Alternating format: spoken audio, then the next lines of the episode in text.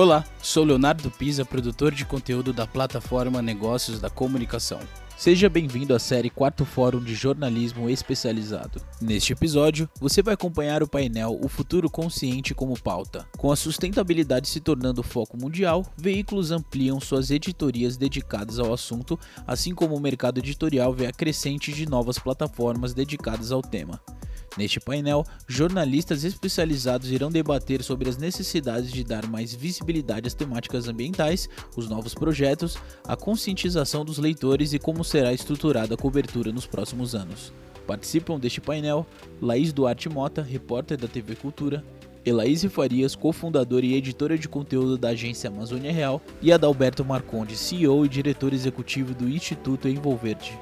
Essa série é oferecida por Acor, Grupo Águas do Brasil, GE, Clabin, MRV, Pfizer, Roger Solvay Group, Sul América e Suzano.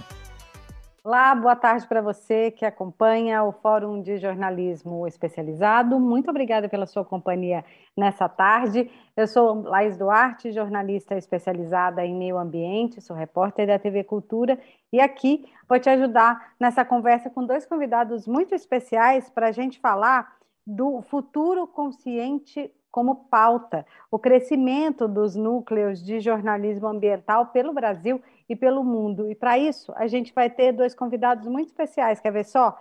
Vão conversar aqui conosco a Elaíse Farias, que é cofundadora e editora da agência Amazônia Real, e também o Adalberto Marcondes, que é o Dal Marcondes, diretor executivo do Instituto Envolverde. Boa tarde, meus colegas, tudo bem?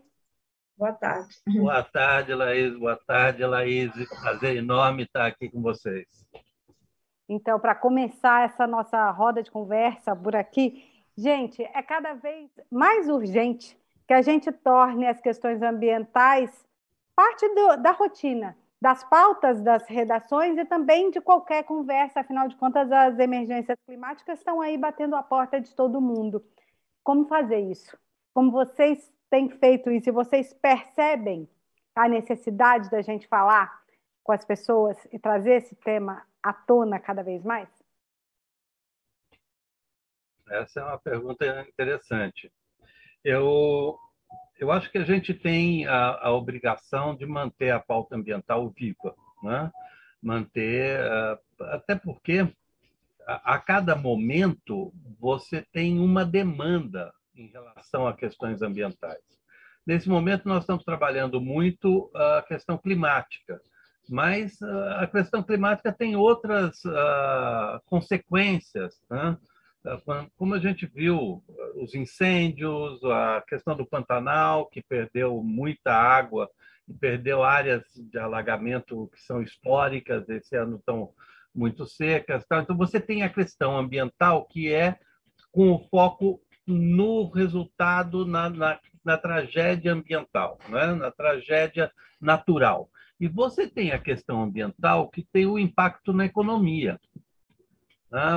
Cada vez mais, a questão ambiental é uma pauta econômica, é uma pauta que interessa a, aos negócios, à, à economia, à grande economia.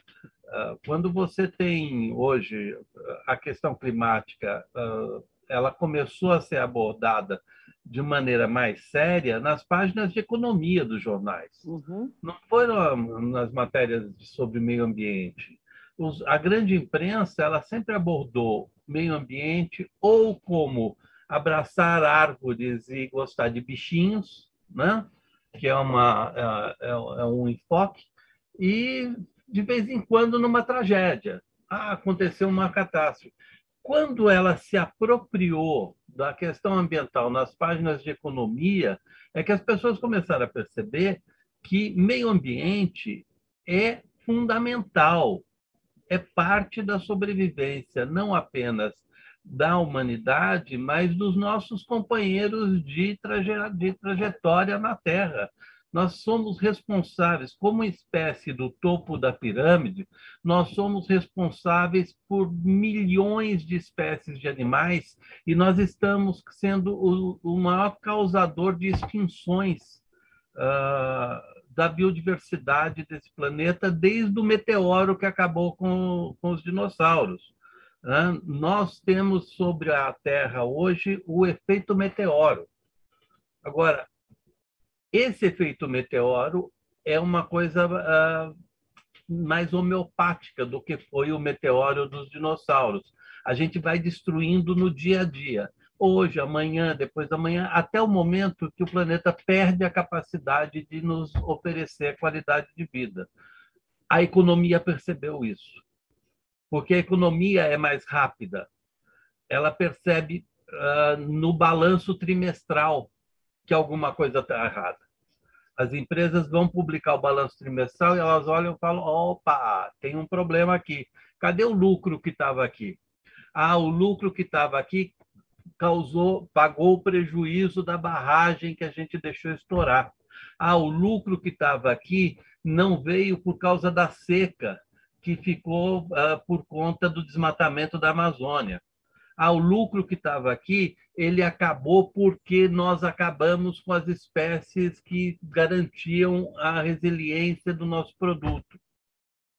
Então, a, a extinção do lucro é mais importante. E como a extinção do lucro vem da degradação ambiental, aí a coisa fez sentido para a maioria das pessoas você tem, tem dados que são absolutamente, uh, eu não diria nem preocupantes, eles são catastróficos. Uh, o dado de que, por exemplo, haverá mais plástico em peso, em massa, nos oceanos em 2050 do que peixes, isso já deveria ser por si só uma uma coisa para que as pessoas acordem e digam: peraí, que que é, que, como assim? Né? É, o meu canudinho, a minha colherzinha de plástico. Não, é tudo o que a gente faz de plástico e a gente não cuida para onde vai.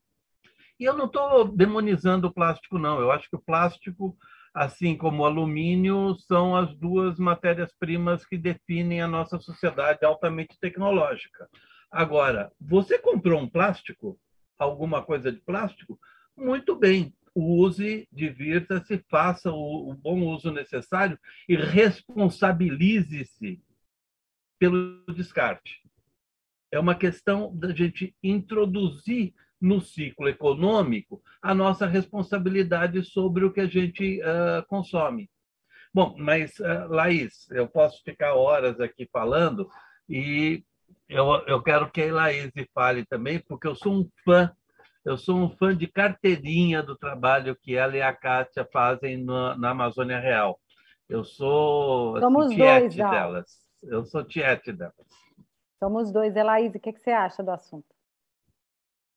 Deixa eu abrir aqui, que eu estou preocupada com o meu gato aqui falando. Falando, olha, meu... Então, eu, assim, a, a, eu comecei a fazer. Quando alguém fala em jornalismo ambiental, fala de Amazônia, acho que logo o que nós fazemos aqui é jornalismo ambiental, né?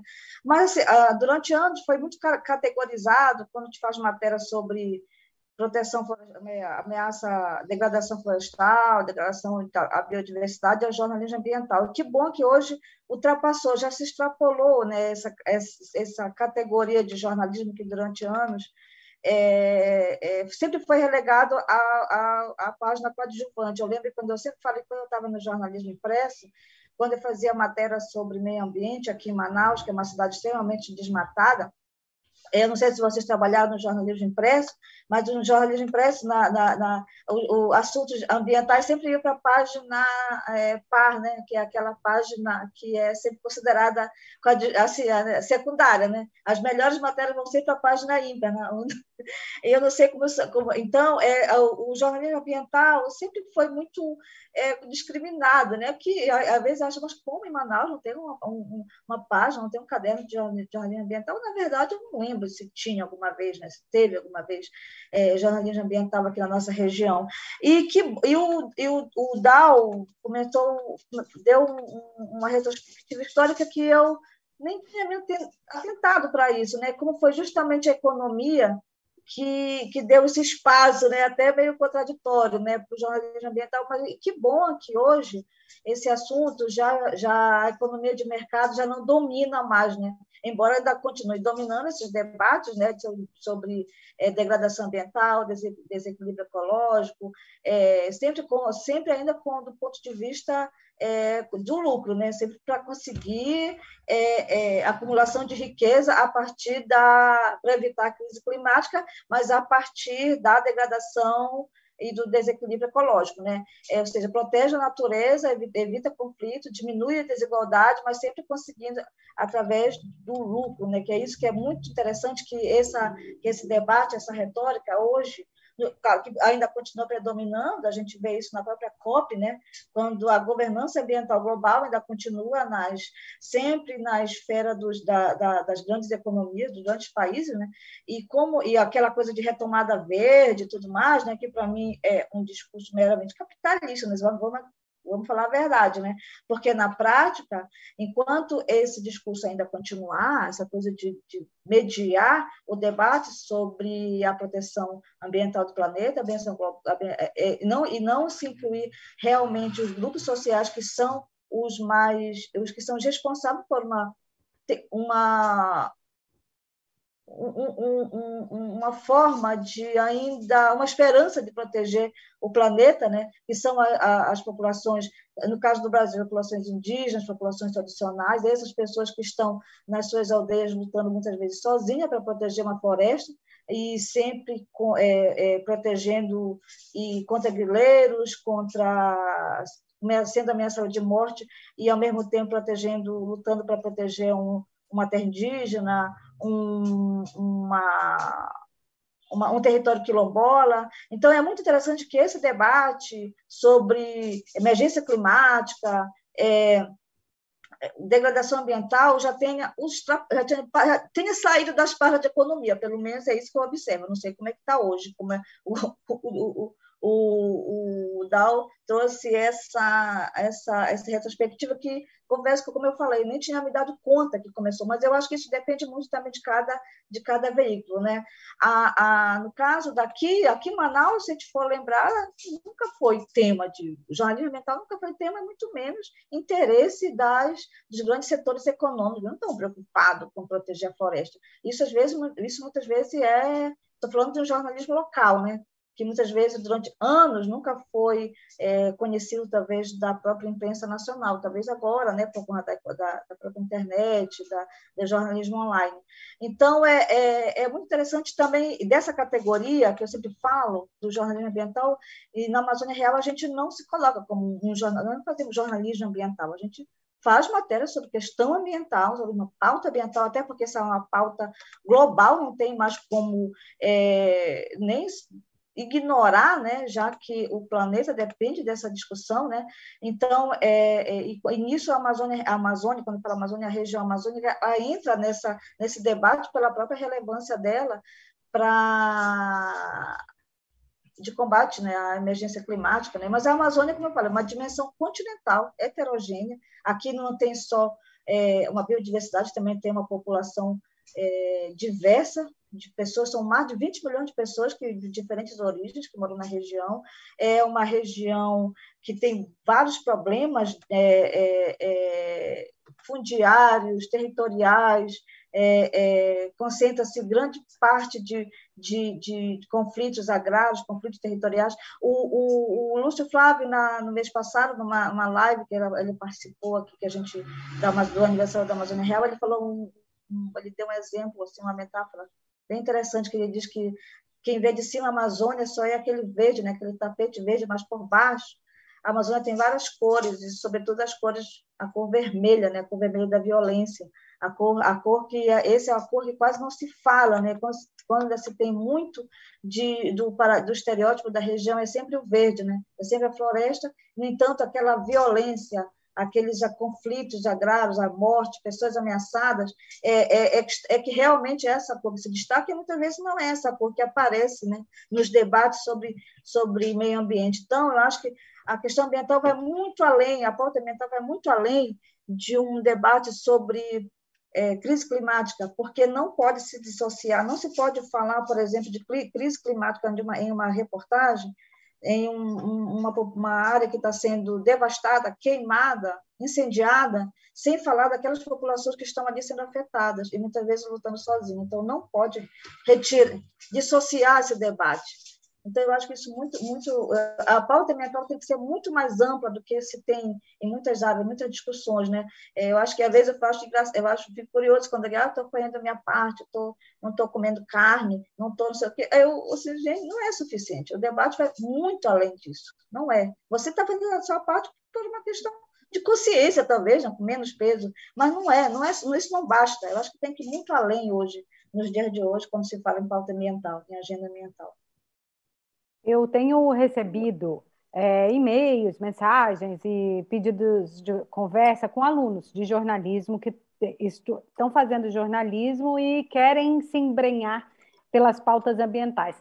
Como é que a gente poderia, no caso de vocês que são dois jornalistas experientes, orientar essas pessoas para abraçarem temas que muitas vezes são tão áridos, tão científicos e, e poderem colocar isso de forma palatável, compreensível para a população? Olha, Laís, a, a, cobertura ambiental é muito diversa, né? Uh, por exemplo, quando me perguntar, ah, você é um jornalista ambiental? Eu não, nunca me considerei um jornalista ambiental. Eu sou um jornalista de economia. A minha minha formação toda foi no jornalismo econômico, em jornais como a Gazeta Mercantil, Agência Estado, Agência Dinheiro Vivo. Eu fui repórter de economia e finanças, eu uh, sempre fiz essa pauta. A minha questão com o meio ambiente é que um dia eu me dei conta de que não há nenhum problema uh, ambiental que não tenha origem numa questão econômica. Todos os problemas ambientais têm origem numa questão econômica. E aí eu comecei a ligar as coisas e, e, e passei a dar o meu foco na cobertura ambiental. Eu acho que a primeira coisa de um jovem que queira uh, se dedicar à cobertura ambiental é, na verdade, uh, se informar, sabe? Ser um cara antenado, vai à luta. Eu, quando comecei a cobrir uh, mais a questão ambiental, eu fui estudar. Eu fui fazer o PROCAN, na USP, o Programa de Pós-Graduação em Ciência Ambiental eu, eu fui participar de seminários, de eventos, de coisas, conhecer gente, uh, entender como é que funciona uh, a relação entre economia e meio ambiente e, e conversar e entrevistar pessoas que têm capacidade uh, e conhecimento para fortalecer a, a cobertura. Porque não dá para comprar a, a informação do jeito que ela vem. Você precisa ter a capacidade de entender aquilo e, e, saber. Você vai conversar com gente como Antônio Nobre, como Carlos Nobre, com uh, pesquisadores, com colegas jornalistas, né? Uh, muitas vezes a gente está com uma pauta. Nós temos a rede brasileira de jornalismo ambiental. Né? Você está com uma pauta que você não sabe exatamente o que é aquilo. Aí você entra na rede e vai falar com colegas. Fala, escuta, tem alguém aí que sabe me dizer para que serve o tal do mióbio? Aí alguém vira, ah, eu fiz uma pesquisa sobre isso um tempo atrás e te manda a informação. Então, uh, o, o jovem que queira fazer jornalismo ambiental, a primeira coisa que ele tem que fazer é ser jornalista, é fazer jornalismo né, ah, as regrinhas básicas do jornalismo. Qual é a pauta, qual é a informação relevante, com quem você vai buscar essa informação, onde você vai checar a informação que você pegou, sabe? Isso já, já vai te levando para o aprendizado. Né? Ah, essa questão, por exemplo, da, dos garimpeiros no Rio Madeira. Gente, a, matéria, a primeira matéria que eu fiz sobre garimpo no Rio Madeira foi em 1986. Eu fui, eu fui para Porto Velho fazer uma matéria uh, sobre política e acabei dando de cara numa, com uma matéria sobre o garimpo de ouro no Rio Madeira. Em 1986, eu fiz a matéria para a Gazeta Mercantil, para a antiga Gazeta Mercantil. Uh, sabe, a pauta, ela tropeça, você tropeça na pauta, a pauta tropeça em você. e você tem que pegar ela na unha e entender o que está acontecendo na tua frente. Então, é, seja jornalista, seja jornalista e estude. Vá ler, vá conhecer gente, participar de evento, uh, entender como é que a, a coisa funciona. Uh, ser jornalista já é um grande desafio da nossa época. Cobrir meio ambiente é mais do que dizer. Mas também tem uma coisa, né? A gente tem que falar. Eu conheço a Amazônia, não inteira, não toda, mas eu conheço boa parte da Amazônia por causa, por conta da pauta econômico-ambiental. Eu viajei boa parte deste planeta por conta do jornalismo. Então, é uma profissão que, que também tem benefícios. A gente também se diverte fazendo jornalismo. E você, Laís? É, eu, eu vou endossar tudo que o Dal falou, vou pegar carona no que ele falou, e eu vou puxar aqui para a minha região, porque eu acho o Dal já falou que eu, que eu ia falar, né, na verdade, né? Então eu, eu vou falar um, um, um eu gostei de, de assim romper algumas alguns algumas conceitos, né, do próprio jornalismo que que a gente na Amazônia Real a gente está buscando isso hoje, né? Eu acho que no carro da Amazônia, quando se fala em pauta ambiental, já logo se lembra de Amazônia, né? Também pela própria agenda, né? E, e, e repercussão global que, tá, que tem nos últimos anos, embora isso, como o próprio Dal vem fazendo matéria desde os anos 80, né, sobre o garimpo do madeira, né? Então eu acho que tem que estudar, tem que realmente estudar, pesquisar. A gente sempre, eu falo isso sempre para os repórteres da Amazônia Real. Eu disse, olha, esse assunto vai ler as, é meio que um, um, um, manual. Você tem que ler todas as matérias que já saíram na, na Amazônia Real sobre esse assunto. Então, é, é, eu acho que no caso da, da Amazônia, quem faz reportagem aqui, a gente tem que mudar paradigmas do que a gente aprendeu sobre a Amazônia. E eu, quando eu falo isso, é mudar paradigmas e conceitos que a gente aprende até mesmo na faculdade, de comunicação, de jornalismo, de, de, de e nas redações. Eu mesmo, na Amazônia Real, muita coisa eu mudei, mudei mesmo meu, meu olhar, morando aqui, trabalhando aqui durante muito tempo. A gente tem que, eu estou num momento que eu acho que a gente tem que romper até mesmo conceitos do jornalismo, do jornalismo ocidental, que nos ensina na, nas faculdades. É, Ele tem que mudar até mesmo, fazer uma reversão, uma mudança histórica de relações com essas, com essas populações que são as nossas fontes, que são os nossos personagens, que são é, assuntos das nossas, das nossas matérias e, e provocam as histórias que a gente conta, a gente tem que mudar até mesmo essa relação com essas pessoas. Como que a gente vai contar essas histórias? E isso eu, eu falo que eu acho que já estou até ficando repetitiva. Eu acho que tem que começar pelo, pelo fato fundamental que hoje até uma mobilização, um movimento que tem hoje nos, nos, na, na, na, nos movimentos indígenas, que é de decolonizar a, o próprio jornalismo, porque o jornalismo que nos ensina é o jornalismo de colonizador, aquele jornalismo, inclusive, do Sudeste, que a gente que impõe aqui muitas vezes para que se espalha para o país, né? como é que se olha. Então, eu acho que tem que mudar. Eu falo assim, gente, quando vocês vêm para a Amazônia, é, vocês têm que saber que a Amazônia é a Amazônia, mas ela é diversa. Quando se fala no Pará, não é a mesma coisa que você vai falar no, no, no, no Amazonas, né? Rondônia, né? Roraima. Não, é por isso que eu vejo alguém fala assim, ah, eu estive na Amazônia. Mas a Amazônia onde? Que parte da Amazônia?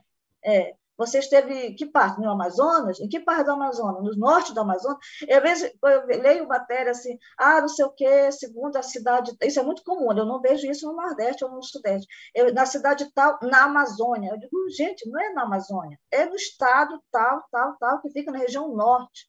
De preferência, fale assim, na região norte também é a Amazônia brasileira, tá vendo? Então, eu acho que tem que mudar, tem que mudar muita coisa, inclusive sobre a região. Tem que ter respeito com a população local, respeito com a diversidade, compreender, entender, chegar, exemplo, chegar aqui com a mente aberta, não é porque você chegou no local que acha que você conhece toda a região, que aquilo ali vai ser parâmetro para todo, para todo o, a pauta que você vai fazer outras pautas. A gente mesmo se depara com isso. Cada história que a gente vai, cada lugar que a gente vai, é novo. Até, é, eu, até mesmo o ato, o ato de entrevistar alguém, alguém que é diversa, para uma, um, um indígena, uma liderança indígena, você tem que ter uma técnica para entrevistá-lo. Se, tem que saber com quem você está entrevistando, se aquela pessoa é representativa daquele assunto daquela comunidade. É, é, eu acho que até pela rapidez, pela necessidade de ser urgente, né? muitas vezes a pessoa vai entrevistando qualquer um que esteja disponível, mas não é assim também, tem todo um, um, um manual, uma forma de abordar. Isso na Amazônia Real a gente também aprendeu muito como é que a gente... Então, eu acho que tem que ter, eu falo assim, tem que ter mente aberta, tem que mudar esses paradigmas, paradigma, desconstruir estereótipos, é, não se não se influenciar muito pelo que você vê, às vezes, em documentários gringos, né? aquela coisa cheia de estigmas né, da região. Lembrar que aqui é uma região fortemente violenta, com grilagem, que para poder, porque para poder existir uma, um território que está sendo queimado, está sendo incendiado, é porque houve uma invasão daquela região, crime ambiental. Então, não pode esquecer isso, não pode, não pode dissociar. E, geralmente, o crime ambiental está associado a interesse econômico e político. Por isso que é importante compreender a geopolítica da região. No caso, estou falando aqui dentro da, da, do, do, foco, que é o assunto que é, que é a nossa, que é o conteúdo, que é a produção de conteúdo da, da, da Amazônia Real é na região amazônica. Né? Então, não tem como desconectar esses assuntos, né?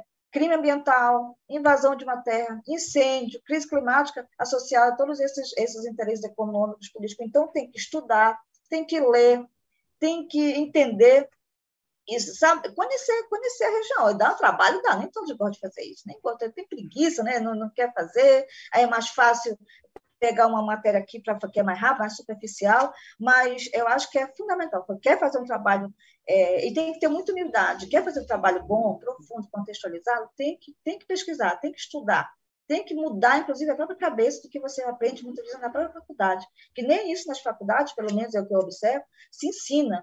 E aqui não se ensina, talvez imagine nas outras. Então, a gente dialoga muito com estudantes da Amazônia Real. A gente a gente dá muita entrevista, participamos de alguns trabalhos de, de aula, ter, é, é, TCC, graduação. Esse ano talvez não, não muito por, por conta do tempo, né, da pandemia, mas eu, eu, gosto muito, inclusive, de conversar com estudantes, de dar entrevistas, e é, e é bem interessante. Olha, a gente não para de aprender até morrer, né, Elaís? A gente aprende muito. E foi, eu aprendi muito, foi um prazer ouvir vocês, conversar com vocês aqui essa tarde. Agradeço muito pela troca pela oportunidade e continuem acompanhando o Fórum de Jornalismo Especializado. Uma boa tarde. Obrigada.